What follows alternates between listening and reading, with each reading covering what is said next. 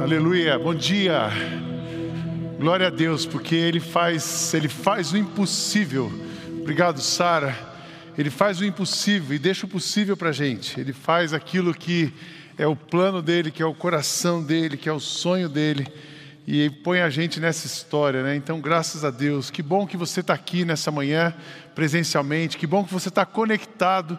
Eu estava conversando agora com o Gil Lancaster e a Suzana, os dois, o Gil está internado e eles lá tiraram uma foto, estão aqui assistindo. É isso aí, conectados onde você estiver ou aqui presencialmente, a gente está conectado em Jesus e conectado uns aos outros. Somos igreja, somos o povo de Deus. Ah, queria destacar aqui, eu não a vi, mas a Dori me avisou que a Camila, esposa Rodrigo, que faleceu, ela está aqui hoje, seu primeiro dia. Onde está você, Camila? A mamão ali, seja bem-vinda. É bom receber você de volta. Queria que a gente desse uma salva de palmas para Camila. A gente aplaude e agradece a Deus pela sua vida. Esse aplauso é um abraço. É um abraço, a gente não consegue dimensionar a dor de quem perdeu uma pessoa, né? Mas eu queria que a gente orasse pela Camila, orássemos por nós, orássemos pelo farol. O Fabiano já falou aqui, né? Próxima semana, não é essa, na outra, dia 7 de setembro, a gente tem uma pré-inauguração. Então, se você pode ser voluntário essa semana, a partir de quarta-feira, qualquer dia, quarta, quinta, sexta, sábado, a gente precisa de você lá. Nós já vamos para lá amanhã. E aí, de quarta a sábado, é, é aquela reta final assim. Domingo, a gente tem os cultos normais. Segunda-feira, ajuste fino, uma pré-inauguração dia 7. Mas a inauguração mesmo é de 13 a 16 de outubro. Aí é sim uma grande festa, todos vão ser é, amplamente convidados para esse momento. Então, ore por essa semana. Se você pode ser um voluntário, seja um voluntário. Se você pode fazer uma doação, me perguntaria as tintas como estão. Nós já chegamos em 35 mil de 50 mil reais que a gente precisava para as tintas. Mas uma coisa boa é que alguém indicou o dono de uma fábrica que fez um preço melhor, então a gente está comprando mais barato, então já multiplicou o dinheiro. Então já me sinto à vontade para lançar um outro desafio hoje. São 24 aparelhos de ar-condicionado. 24 suítes, 24 aparelhos de ar-condicionado. Então, se você puder doar um aparelho de ar-condicionado, você passa depois naquela luzinha ali, fala com o pessoal da recepção, ou Luzimar, ou faz um pix na conta do farol, ou fala comigo, com o Beto, com o Fabiano, a gente está se mobilizando. Se você está visitando, a gente não fica nessa sempre de ficar pedindo dinheiro, mas nós estamos num projeto grande dessa igreja, que está sendo colocado de pé por um milagre, é um projeto lindo, que vai abençoar muito a nossa vida e a vida de tantas pessoas, mas agora o desafio dessa semana 24 aparelhos de ar-condicionado. A gente está trabalhando com valor aí de R$ 1.500 um aparelho. Então vamos trabalhar com esse alvo, 36 mil reais para a gente comprar ar-condicionado. Esse, cada semana a gente vai vencendo um desafio, vem o próximo. Aí você fala, pô, Cisne, mas eu não tenho ar-condicionado na minha, na, sua, na minha casa. Compre um para sua casa primeiro, depois você doa um. Ou se você não gosta de ar-condicionado, tem muita gente que gosta, então você pode doar um, tá bom? Queria que a gente orasse, orássemos por nós, orássemos pela igreja, orássemos pela Camila e todos aqueles que estão ainda enfermos, sofrendo. Deus, nós estamos aqui porque cremos no Senhor, nós estamos aqui porque estamos nos entregando ao Senhor. Obrigado por tudo que já aconteceu até aqui nesta manhã, por podermos orar, por podermos levantar nossa voz em adoração ao Senhor. Neste momento queremos orar pela Camila, sua filha, sua família, pedir que o Senhor continue consolando Deus o seu coração, assim como ela, todos aqueles que perderam seus entes queridos aqueles que estão enfermos, traga cura, Senhor, e continua se movendo através de nós, em nós e através de nós. De um modo sobrenatural, sopra sobre nós nessa semana com relação ao farol. Mobiliza pessoas, corações, gente, doação, Deus, que a gente veja, como temos visto até hoje, o mover sobrenatural do Senhor sobre este projeto. Nós queremos fazer aquilo que o Senhor quer e pedimos que o Senhor sopre sobre nós com teu sopro, com vento forte do Espírito Santo de Deus. Em nome de Jesus nós oramos. Amém. Amém. Vocês estão animados? Ou estão com frio? Frio é uma coisa, ânimo é outra, né? Dá para estar animado com frio. Eu fico muito animado com frio. Ah, e hoje é esse encerramento da série. Essa série foi uma série que mexeu bastante comigo. Eu sou uma pessoa que eu tenho bastante claro para mim o foco, o propósito, mas eu tenho conversado bastante com a Kátia. Ah, depois desse sofrimento todo que nós estamos vivendo, que nós estamos passando, todos os aprendizados, dificuldades. Quando eu lembro do ano passado, em março do ano passado, abril do ano passado, e vi o que a gente, lembro do que a gente já passou e estarmos aqui vivos, tem me dado ainda mais um senso de missão, de urgência, de propósito, e a sensação que eu tenho, nós estávamos conversando sobre isso, não temos tempo para perder com coisas que não combinem com Jesus. Eu não tenho tempo para desperdiçar, eu tenho muita energia para construir coisas, eu tenho muita energia para abraçar gente, eu tenho muita energia para consertar o que precisa ser consertado, mas não tenho energia para picuinha, não tenho energia para mimimi, não tenho energia para ficar gastando com coisa que já foi. O que já foi, já foi. A gente canta muito aqui, não tenho tempo para perder com ressentimentos. Nem ressentimento, deixa a coisa lá. Parece que tem, tem hora que a gente tem que desplugar. Eu estou me sentindo assim. Eu despluguei de algumas coisas, de algumas situações que ficaram no passado. Eu só estou olhando para frente. Do passado, só a lição. E olhar para frente. Por quê? Porque Deus tem grandes coisas para nós. Amém, irmãos? Então, esse mês, falar de existência, de verdade para quem estamos aqui, a verdade sobre a nossa existência, falar de uma espiritualidade, é de dentro para fora, é de cima para dentro, é de cima para baixo, é de dentro para fora. Não cabe outra coisa, não cabe outra coisa. Não cabe vir para o culto e ficar, não gostei da roupa do pastor. A calça do Fabiano tem um rasgo aqui. Se você veio aqui para olhar isso, você está no lugar errado, a sua espiritualidade começa a questionar a sua espiritualidade, você está desfocado. Espiritualidade, falamos de generosidade. Se você ainda está com dó de repartir alguma coisa que você tem, se você ainda trouxe um sapato velho que você não usa e não quer mais porque está furado, você não entendeu generosidade. E a gente falou de tanta coisa bacana nesses dias, a gente falou de generosidade, de espiritualidade, a gente falou de mudança da mente. Não dá para viver o novo sendo a mesma pessoa. Não dá para buscar e esperar resultados novos, mudanças, coisas novas, se você continuar com o mesmo mindset, com o mesmo ponto de partida. Nosso ponto de partida é Cristo, dele, por ele e para ele. Uma nova epistemologia, um novo paradigma, um novo jeito de viver. É isso que a gente está trabalhando, é isso que Cristo quer de nós. Quando eu falo novo de novo, e todos os dias, se você está acompanhando a live, eu termino fazendo aquela oração. Eu quero viver algo novo. Faz meu coração arder de novo, fazendo todo medo desaparecer, trazendo sobre mim um novo amanhecer. Cuidado para você não virar crente mentiroso. E a pior hora para você mentir é a hora do louvor. Eu tinha um amigo que ele falava que a hora que o crente mais mente é a hora do louvor. Que o cara está ali, eu quero viver algo novo né? E aí, depois, na hora do novo, ele volta para trás. Quantos de vocês querem viver algo novo aqui? Eu quero viver algo novo. Eu quero viver algo novo. E fica uma pergunta. Porque a gente entender tudo isso que a gente explicou aqui é muito fácil. Eu estou falando com um grupo de pessoas inteligentes. Eu tenho certeza que todos vocês são inteligentes e vocês entenderam o que nós estamos querendo dizer. Agora, ligar a cabeça com o coração e depois com a ação, esse é o nosso grande desafio a gente entender e praticar. Por isso que Paulo fala: sejam praticantes e não somente ouvintes. Então hoje eu queria refletir e fechar com vocês essa série pensando no seguinte: por onde eu começo? O que, que eu faço primeiro? Eu quero viver algo novo, eu quero ir para frente. Só tem um alvo: olhar para cima e andar para frente. Eu falei com o Luzimar: semana de desafio, só tem uma opção no farol. Sabe qual é? Dá certo. Só tem uma opção na nossa vida espiritual: ir para frente, viver o novo de Deus. Por onde começar? E aí então precisa de uma decisão, a decisão por Cristo, mas uma decisão de sabedoria. Você e eu precisamos tomar uma decisão, é uma decisão, a decisão mais importante que você toma na vida, depois de colocar Cristo no centro da sua vida, é a decisão de ser sábio. Porque quando você é sábio, você faz as coisas certas e você faz certo as coisas. Quando você é sábio, você não economiza onde precisa, onde não precisa, e você economiza onde precisa. Quando você é sábio, você escolhe as palavras. Quando você é sábio, você toma decisões corretas. Quando você é sábio, mesmo que seja uma boa oportunidade, você não entra, porque a sua sabedoria não deixa você se enrolar com coisa errada.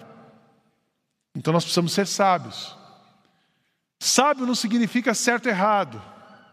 Aquele modelo mental do certo e errado. Uma pessoa que fica no modelo mental certo e errado, ela é quase, ela vai ficando bipolar e ela fica irritante, porque o modelo do certo e errado, a pessoa está sempre, sempre certa, está todo mundo errado, ela está certa. Então ela fica julgadora. São vários tipos de personalidade, talvez você seja uma pessoa dessa.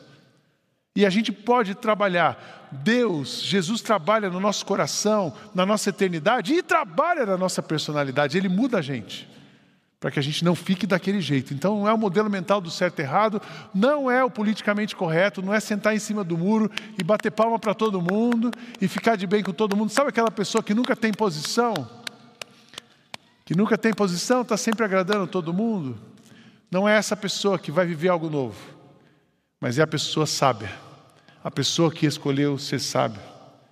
Ser sábio é melhor ter paz do que ter razão Sabe, a pessoa sábia sabe abrir mão das coisas na hora certa. Vamos olhar Provérbios capítulo 5, versos 1 a 23.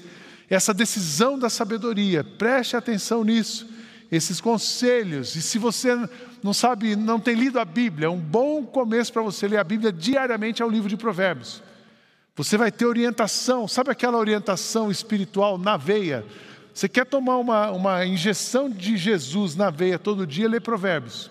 Levanta cedo e lê Provérbios. Provérbios tem 31 capítulos. Cada dia, esqueci de ler ontem, que dia é hoje? Hoje é dia 29, lê Provérbios 29. Amanhã é 30, lê Provérbios 30. E mudou o mês, lê de novo primeiro e vai seguindo o dia. Leia Provérbios e você vai ter uma injeção de sabedoria na sua vida. Diz assim o capítulo 5. Meu filho, dê atenção à minha sabedoria, incline os ouvidos para perceber o meu discernimento. Assim você manterá o bom senso e os seus lábios guardarão o conhecimento. Acho interessante que sabedoria, bom senso, conhecimento são coisas que andam juntas. Pois os lábios da mulher imoral destilam mel, a sua voz é mais suave que o azeite, mas o final é amarga como fel, afiada como uma espada de dois gumes. E ele começa a falar da oportunidade errada os seus pés descem para a morte, os seus passos conduzem diretamente para a sepultura. Ela nem percebe que anda por caminhos tortuosos e não enxerga a vereda da vida. Agora então, meu filho, ouça-me não se desvie das minhas palavras. Agora então, meu filho, ouça-me, não se desvie das minhas palavras. Fique longe dessa mulher.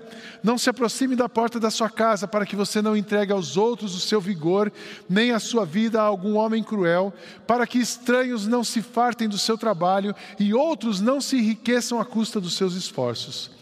No final da vida você gemerá com sua carne e o seu corpo desgastado. Você dirá: Como odiei a disciplina, como meu coração rejeitou a repreensão. Não ouvi os meus mestres, nem escutei o que me ensinavam. Cheguei à beira da ruína completa à vista de toda a comunidade. Beba das águas da sua cisterna, das águas que brotam do seu próprio poço. Por que deixar que as suas fontes transbordem pelas ruas e os teus ribeiros pelas praças?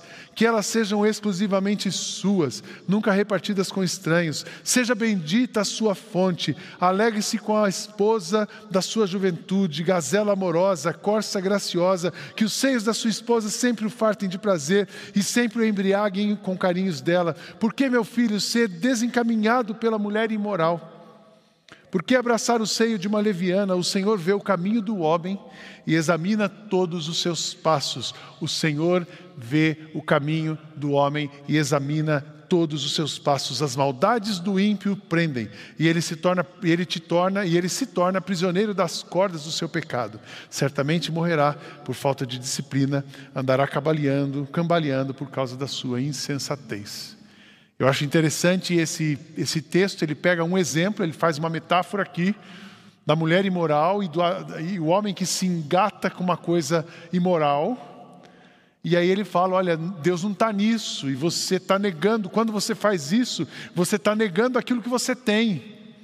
Quando você vai por um caminho seja ele a imoralidade, a, a, corrupção, ou simplesmente a vaidade, o orgulho, a mentira, qualquer coisa que não combina com Jesus, quando você engata num caminho desse, você está deixando, Deus está longe dessa história, mas Ele está de olho em você, então não entra por aquele caminho, porque se você entrar por aquele caminho, não vai sobrar nada. Mas se você fizer aquilo que Deus quer, você vai ter vida, vai estar sempre farto e vai acontecer. E é interessante que ele fala: presta atenção nas pessoas que estão falando com você. Porque uma pessoa, quando ela escolhe um caminho errado, pode ter mentor, pode ter terapeuta, pode ter pai e mãe que fala, mas ela não ouve. Então preste atenção nos conselhos que você está recebendo, preste atenção nos ensinamentos, preste atenção no que Deus está dizendo para você. Não sou eu dizendo, quando a gente abre a Bíblia aqui, não é nenhum de nós, mas é o Senhor falando para todos nós. Nós precisamos prestar atenção no que Deus está nos dizendo, porque viver essa vida, passar por aqui, sem mudar alguma coisa, é perder tempo e é terminar mal. É terminar mal. Eu falei no primeiro dia: a gente morre do jeito que a gente vive. Viva bem para você terminar bem. E terminar bem é terminar em paz. Qualquer coisa que esteja fazendo, não só a sua jornada aqui, mas o ministério, é tão importante para nós, pastores, terminarmos bem. Começar bem é fácil, terminar bem é difícil. Sair bem de uma igreja é difícil, mas é o nosso desafio, o nosso alvo. Eu quero um dia me despedir desse lugar, não de vocês, mas desse lugar, e continuar amigo de todo mundo, andando por aqui. Um dia eu vou ficar só terapeuta ali atendendo as pessoas. Vai ser bom. Não que hoje não seja, hoje é bom, mas terminar bem Preste atenção, ouça as palavras da sabedoria. Para você terminar bem na sua vida, no seu casamento, na sua jornada, para o seu negócio, para os seus relacionamentos irem bem, precisa ser sábio. Precisa ser sábio, precisa fazer escolhas corretas, precisa não se engatar com aquilo que não vem de Deus. E eu gosto de transformar essa decisão de sabedoria, isso eu queria ficar nesse ponto com vocês. As nossas decisões, eu como uma pessoa muito pragmática, eu sou pragmático, você já me conhece um pouco. Tem uma teologia aqui por trás, tem uma teologia queimando no meu coração, mas essa teologia só é verdadeira se eu conseguir colocar em prática. Então eu queria essa decisão de ser sábio, transformar em cinco alvos e compartilhar esses cinco alvos com vocês nessa manhã. Primeiro alvo, ser sábio todo dia, o dia todo. Puxa, Sidney, que difícil. Meu filho, dê atenção à minha sabedoria, incline os ouvidos para perceber o meu discernimento. Você manterá o bom senso e os seus lábios guardarão o conhecimento. Meu filho, dê atenção à minha sabedoria. O que significa ser sábio? Ser sábio significa fazer aquilo que combina com Jesus. Ser sábio significa abrir mão daquilo que você gostaria, porque aquilo que você gostaria não combina com Jesus. Ser sábio significa abrir mão muitas vezes de ter razão, para que você possa ter paz. É melhor ter paz do que ter razão. Talvez você já ouviu isso muitas vezes, mas uma pessoa sábia, ela abre mão de coisas. É melhor ter paz do que ter razão. Deixa o infeliz com a razão e você continua com a paz. Discutir com uma pessoa tola é a pior perda de tempo da sua vida, porque o sábio aprende, o tolo reage. E às vezes eu estou conversando com uma pessoa, você vai dar um conselho para a pessoa, já começa a dar explicação. Quando a pessoa dá muita explicação, ela está doente, ela precisa de um celebrando para entender sua negação, ou está faltando sabedoria. Porque quem reage a um conselho bom é tolo, o sábio aprende. Ser sábio significa aprender, ser sábio significa ter paz, ser sábio significa abraçar de verdade aquilo que Jesus está ensinando. É muito interessante porque a Bíblia tem resposta para tudo, todas as perguntas que você possa fazer, tem resposta na Bíblia. Até hoje, eu não encontrei um assunto que não tenha resposta. Todos os assuntos têm resposta. Explicação, mas resposta sim. Justificativa, a Bíblia não precisa de justificativa, ela só tem orientação. Ela tem orientação. E a gente fica focado em Cristo, ouvindo a voz de Jesus e vem a sabedoria. Ser sábio, a gente tem muitas tentações nesse mundo. Foi tão interessante, eu comecei uma conversa esses dias com uma pessoa, um cara muito legal daqui da igreja, conhecendo melhor, fui tomar um café com ele. E nós começamos a nossa conversa, e primeiros cinco minutos da conversa, que tempo estranho a gente está vivendo. E a gente está vivendo um tempo estranho mesmo, né? É tudo muito instável. é tudo muito indefinido, é tudo muito frágil. Eu não sei vocês, mas eu percebo essa fragilidade, essa instabilidade. Está difícil planejar coisas, está difícil manter um ritmo, está difícil acreditar no que a gente escuta. Essa história de 7 de setembro. O pessoal da equipe, e aí, se tiver o 7 de setembro? Sim, 7 de setembro, para mim só tem uma coisa: pré-inauguração do farol. E independência do Brasil. São essas duas coisas que tem no 7 de setembro. E eu estou lá preocupado quem vai para a avenida, quem não vai para a avenida, com que. Eu não acredito no que eles estão falando, nem um lado nem o outro. Já pensou você não acreditar no, na, no governo, nos governos e nas mídias que rolam no seu país? Tempos difíceis. Mas sabedoria é você acreditar naquilo que Deus diz para você, porque Ele não falha. Tem um monte de fake news, mas tem uma verdade aqui. Então, sabedoria é você escolher o que você ouve. E aí foi tão interessante que o nosso café começou com essa frase. Nós estamos vivendo tempos difíceis. E o nosso café, depois de uma hora e meia, terminou assim, cheio de sonhos, agendamento de conversas, reuniões para poder trabalhar, sonhar, construir, produzir. Porque quando a gente olha para Deus, o nosso coração se enche. Quando a gente escolhe ser sábio e toma a decisão de ser sábio o dia todo, a sua a notícia, a mídia vai pedir para você olhar para lá, mas você olha para Deus.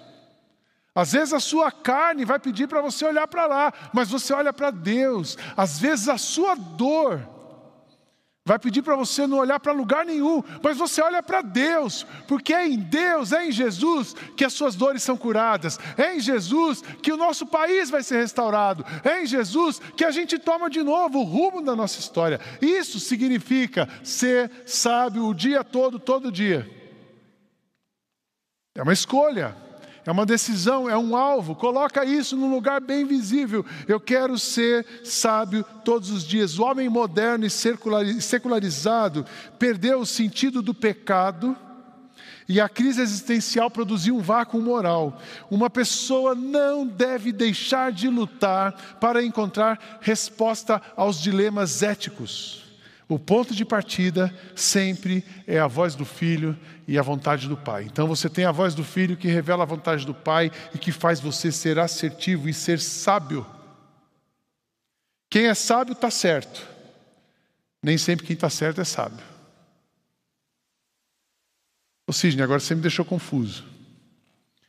Você tem uma coisa certa para falar para o seu marido. Só que o cara, depois de trabalhar 18 chegou em casa Aí você descarrega o caminhão de coisa certa na casa dele. Você foi sábio ou você foi certa? Você estava certa e não foi sábia. A Kátia já aprendeu isso. Ela fala comigo: contas para pagar é por e-mail depois que eu estou no expediente. Não é nem à noite nem no café da manhã. Agora tem também aquela questão, puxa, o contrário. Você, sua mulher tem algum assunto para vocês resolverem. E aí você tá, trabalhou o dia todo e, e foi muito tenso seu trabalho, você está querendo matar alguém. Aí você chega em casa, aquela esposa que te recebeu, que esperou você, que te encontrou, você pega toda aquela sua raiva e descarrega nela. Você falou a coisa certa, cheio de raiva. Está errado, você não foi sábio. Então, sabedoria é você falar a coisa certa na hora certa, do jeito certo. Isso é sabedoria. Sejam sábios, amém, irmãos? Seja sábio um alvo, ser sábio todo dia, o dia todo. Segundo alvo, vencer a carne para não ser vencido por ela. É muito forte isso, é muito forte. Os lábios da mulher imoral podem ser tão doces como mel, os seus beijos tão suaves como azeite, porém, quando tudo termina, o que resta é amargura e sofrimento. Ela está descendo para o mundo dos mortos. A estrada em que ela anda é o caminho da morte. Essa mulher não anda na estrada da vida, ela caminha sem rumo, mas não sabe disso. Lutar com a sua carne, todos os dias a nossa luta, a gente aprendeu isso lá atrás, a nossa luta tem a sua carne e tem o Espírito de Deus. E é uma luta da carne com o Espírito, todo dia aquilo que você quer e aquilo que o Espírito quer, a, a direção dos seus olhos e a direção que o Espírito quer levar o seu olhar a direção do seu coração, a direção da sua atenção, que ganha a sua atenção, ganha o seu coração. E aí você fala, puxa, mas é tão difícil vencer a carne, é difícil mesmo. Sua carne não melhora, você sempre, eu e você, sempre vamos ter a inclinação para o mal. Mas aí, ficar no mal, fazer o mal, isso é uma escolha. É uma escolha que, através do Espírito, a gente pode tomar diferente. Então, vença a sua carne, não ande pela carne, para não ser vencido por ela, porque se você abraçar as decisões da sua carne, aí você fala, puxa, Sidney, mas eu abracei minha carne e agora? Aí tem um caminho. Eu gosto muito do texto de Apocalipse. Lembre-se de onde você caiu, arrependa-se e volte à prática das boas obras. Então, quando você foi para o lado da carne, qual é o remédio para isso? Primeira coisa, arrependimento.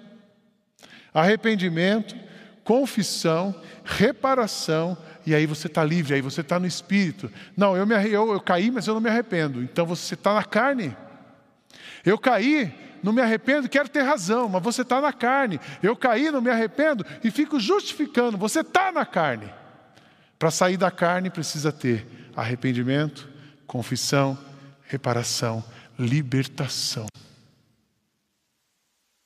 Não seja escravo, preste atenção nisso, não seja escravo de você mesmo. Mas deixe que Cristo liberte você de você, da sua carne, do pecado, das armadilhas do inimigo. Terceiro alvo. Alvo número um, ser sábio todo dia. Alvo número dois, vencer a carne para não ser vencido por ela. Alvo três, estar conectado 24 por 7 com Jesus. Agora, meu filho, ouça-me e não se desvie das minhas palavras. Como é difícil essa história. Como é difícil, e tem um pensamento na sociedade que faz a gente se desviar assim, não, beleza, olha, eu vou ficar conectado com Deus, eu vou orar, vou me alimentar da palavra, pô, que legal, não quero a carne, eu quero ser sábio. Mas tem uma outra pressão sobre você, que é o seguinte, é uma outra equação, imediatismo. O imediatismo leva você para uma falta de objetivo. Rapidamente você desfoca o objetivo. Imediatismo, falta de objetivo, que leva você para um comodismo. E esse comodismo vai levar você para a transgressão. Vou dar um exemplo. Você quer é, resolver, você fala assim: puxa, eu quero ser sábio no meu casamento. Aí você quer ser sábio no seu casamento agora, nos, cinco, nos próximos. Hoje você vai resolver os seus 25 anos de casamento. Você viveu 25 anos ali, meio naquele perrengue, ou 5 anos, ou 6 meses, o tempo que for. Aí você fala assim: agora eu tomei a decisão, e você chega hoje, coloca para o seu marido ou para sua mulher, e o nosso casamento resolveu. Imediatismo. Aí rapidamente você desfoca do objetivo. Não, porque aí você começa a olhar o que você precisa que o outro faça. E aí você fala assim, bom, não dá certo mesmo. Aí você entra num comodismo. E aí você fala, ah, quer saber de uma coisa? O melhor mesmo é mandar esse cara passear ou mandar essa mulher passear. Puxa, o meu negócio, eu quero viver algo novo no meu negócio. E amanhã vai mudar tudo na minha empresa. Aí você chega amanhã e imedi imediatismo. E aí você não consegue ajustar um objetivo. Aí você fala, puxa, eu vou continuar do jeito que está, comodismo. E aí vem uma transgressão. Aí ou você fale, ou você vai para um negócio ruim e o negócio continua do jeito que estava. Não, não. Vamos perguntar para Jesus o que Ele quer. Não vá para o imediatismo, não vá para o comodismo, mas pergunte para Jesus o que Ele quer, mesmo que demore. Faça o que Ele quer. Mesmo que você não veja, Vá para onde Ele manda, mesmo que você não sinta, obedeça o que Ele quer, entregue o seu caminho ao Senhor, confia nele e o mais Ele fará. Entregar e confiar, isso é estar conectado. O egoísmo, esse, esse, esse comodismo, leva você para o egoísmo, que vai levar você para tirar vantagem e que vai levar. E aí você fala: puxa, mas ainda bem que existe a igreja, ainda bem que existe Jesus, ainda bem que existe a fé, ainda bem que existe a palavra chamando você. Não é esse o caminho, mas é o caminho da conexão com Cristo. Quem tem Jesus tem tudo, com Cristo no barco, tudo vai muito bem e passa o temporal. Quantas tempestades nós já passamos nesse ano e meio. Mas com Cristo no barco, tudo vai muito bem. Estar conectado com Jesus. Alvo número 4. Ser feliz com o que tem. Eu acho interessantíssimo esse texto. Beba das águas da sua cisterna, das águas que brotam do seu próprio poço. Ser feliz com o que eu tenho. Quando uma pessoa não está feliz com o que tem, ela se torna uma pessoa gananciosa. E uma pessoa gananciosa, ela é eternamente insatisfeita. Ela constrói uma casa, depois ela quer uma casa do tamanho da vizinha. Ela vende aquela casa para construir a outra. E ela sempre tem um problema. E aí ela vende aquela casa, depois ela agora ela está triste porque ela não pode viajar. E ela vai ficando insatisfeita. Ganância gera insatisfação. Seja feliz com o que você tem. Novo de novo, você vai começar a agradecer as coisas. Agradecer a sopa que você toma em casa não dá para ir para restaurante, mas dá para ficar em casa e tomar uma sopa com a família. Não dá para viajar, mas dá para pegar o carro e dar uma olhada quanta coisa boa tem no nosso país. Não dá para construir grandes coisas, mas dá para você servir como voluntário em algum lugar. Não dá para você mudar o mundo, mas você pode mudar o mundo de alguém. Viva feliz com o que você tem.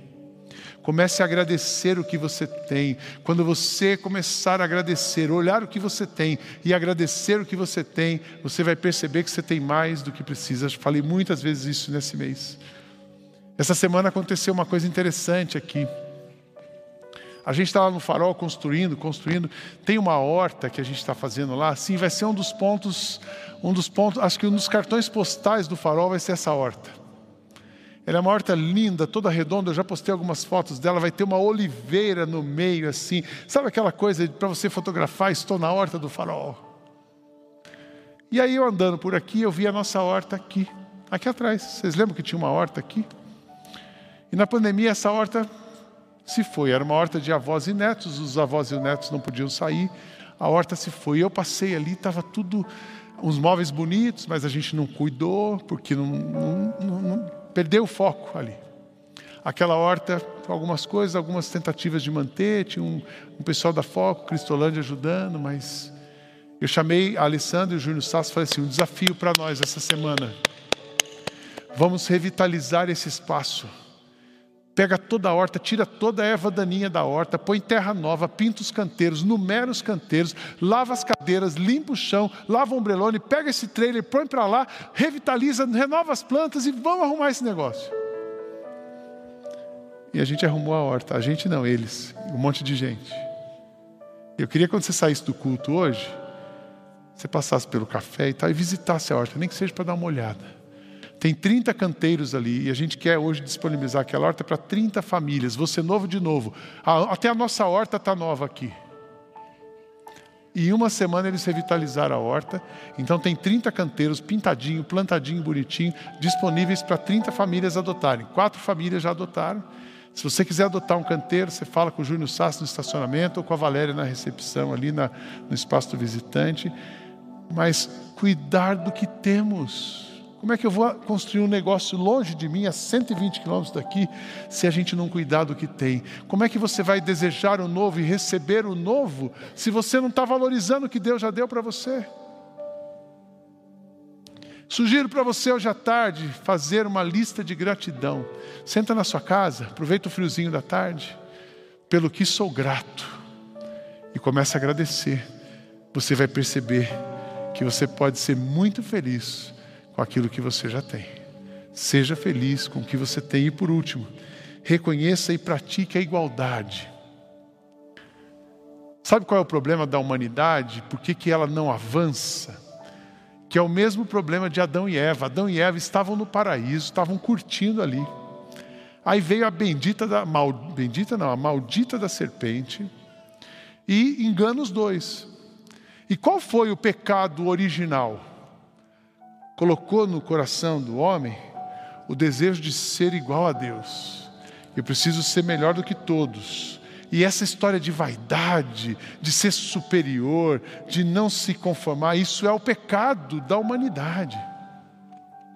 E um dos problemas que a gente não consegue viver em paz hoje é essa competição. Esse pecado hoje se materializa em competição. Esse pecado se materializa em polarização. Esse pecado se materializa em feminino e masculino. Esse pecado se materializa em branco e negro. Esse pecado se materializa em hétero e homo. Esse pecado se materializa nessas coisas que estão divididas na sociedade.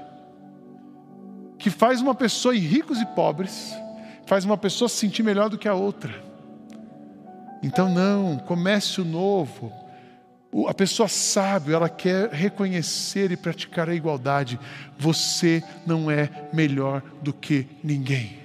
Você não é pior do que ninguém. Sabe quem é você? Você é um filho amado de Deus, comprado por um alto preço, criado para a glória dele. Você foi criado para um propósito. Você está aqui com uma missão. Esse é você. Isso é o que Deus pensa sobre você. Então comece a olhar as pessoas como iguais. Eu acho interessante o texto de Paulo aos Efésios, quando ele estava falando sobre a problemática de senhores e escravos. Ele diz assim: escravos, obedeçam com medo e respeito àqueles que são seus donos aqui na terra. Façam isso com sinceridade, como se estivessem servindo a Cristo. Não obedeçam aos seus donos só quando eles estiverem vendo vocês, somente para conseguir a aprovação deles, mas como escravos de Cristo. Façam de todo o coração o que Deus quer. Trabalhem com prazer, como se vocês estivessem trabalhando para o Senhor e não para as pessoas. Lembrem que cada pessoa, seja escrava ou livre, será recompensada pelo Senhor de acordo com o que fizer. Donos de escravos, tratem os seus escravos também com respeito e parem de ameaçá-los com castigo. Lembrem que vocês e os seus escravos pertencem ao mesmo Senhor que está nos céus, o qual trata todos igualmente. Um ensinamento forte desse texto é que Paulo podia ter dito assim: ó, a partir de hoje, por causa de Jesus, acabou a escravidão. Mas Paulo fala assim: olha, isso é um ideal. Mas enquanto você não tem o ideal, começa mudando hoje. Por causa de Cristo, trate todo mundo igual. Ah, mas eu quero que eu quero ficar assim, resolver meu negócio. Por causa de Cristo, dê passos e persevere no seu negócio. Eu quero resolver meu casamento. Por causa de Cristo, fique firme no casamento e resolva o casamento. Ah, mas eu quero resolver minha relação com a família. Por causa de Cristo, continue firme e resolva a sua relação com a família. Dê passos. Mas não se acha melhor do que o seu marido, não se ache melhor do que a sua mulher, não se ache melhor do que a sua família, não se ache a última bolacha do pacote, mas se veja como igual e entenda que é Cristo em você que vai fazer a diferença. Um dos problemas da gente não avançar e não experimentar o novo é que a gente quer ser exclusivo, a gente quer receber privilégios, a gente acha que merece mais do que deveria, do que tem ou que deveria ter. É tão interessante, isso acontece com a gente, igreja. Ah, pastor tem que ter vaga privativa, líder da igreja tem que ter cadeira para sentar na frente. Lembra disso? Quem era dessa época? Eu quero ser. Uma vez um menininho veio e perguntou para mim assim: Pastor, quando que meu pai vai poder sentar aqui perto de você? Eu falei: Quando ele quiser. Porque só senta na frente a nata. Lembra dessa história? Aqui a gente põe reservado, sabe por quê? Para ficar fácil, para a gente poder subir, mas todo mundo pode sentar aqui. A dona Valda, eu falei assim: a senhora tem que sentar aqui todo domingo. Se ela sentar lá atrás, ela vai ficar longe da gente.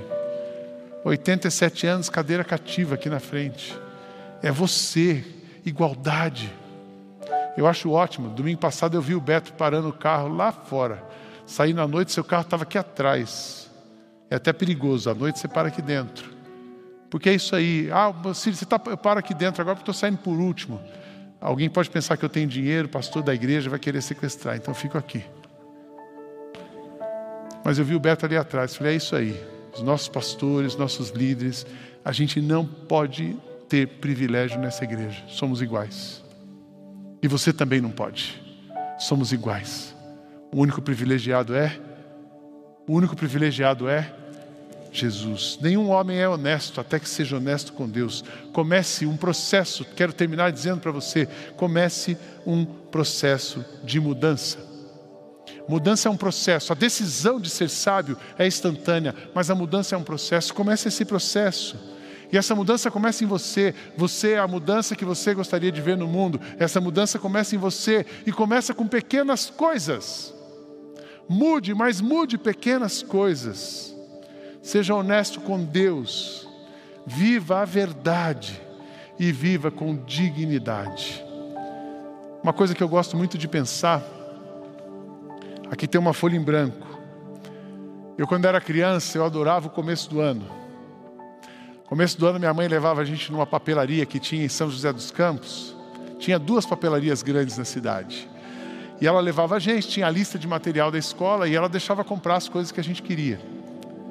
E depois minha mãe chegava em casa e encapava os cadernos, botava etiqueta, tal. E eu amava caderno novo. Uma criança hiperativa com toque precisa de folha nova. E aí aquele caderno novo era um ânimo. Eu escrevia tudo bonitinho, sempre fui estudioso. E como eu, como eu gostava do, do começo do ano, eu não deixava ter orelha no caderno. Até hoje as meninas vêm aqui que eu boto clips para não ter orelha no meu caderno. E eu gostava porque aquela folha nova, aquele caderno novo, me dava um ânimo um ânimo para começar, um ânimo para recomeçar, um ânimo para aprender. Sabe por que significava aquele caderno novo? Que o ano passado já tinha acabado, que tinha coisa nova vindo pela frente. Olhe para essa folha em branco, eu quero dizer para você o seguinte: Deus tem uma folha em branco para você. Deus tem uma folha em branco para o seu negócio. Deus tem uma folha em branco para o seu casamento. Deus tem uma folha em branco para os seus sonhos. Deus tem uma folha em branco para a sua espiritualidade. Deus tem uma folha em branco para o seu futuro. Deus tem uma folha em branco para as suas emoções. Deus quer fazer tudo novo em você de novo. Amém, irmãos?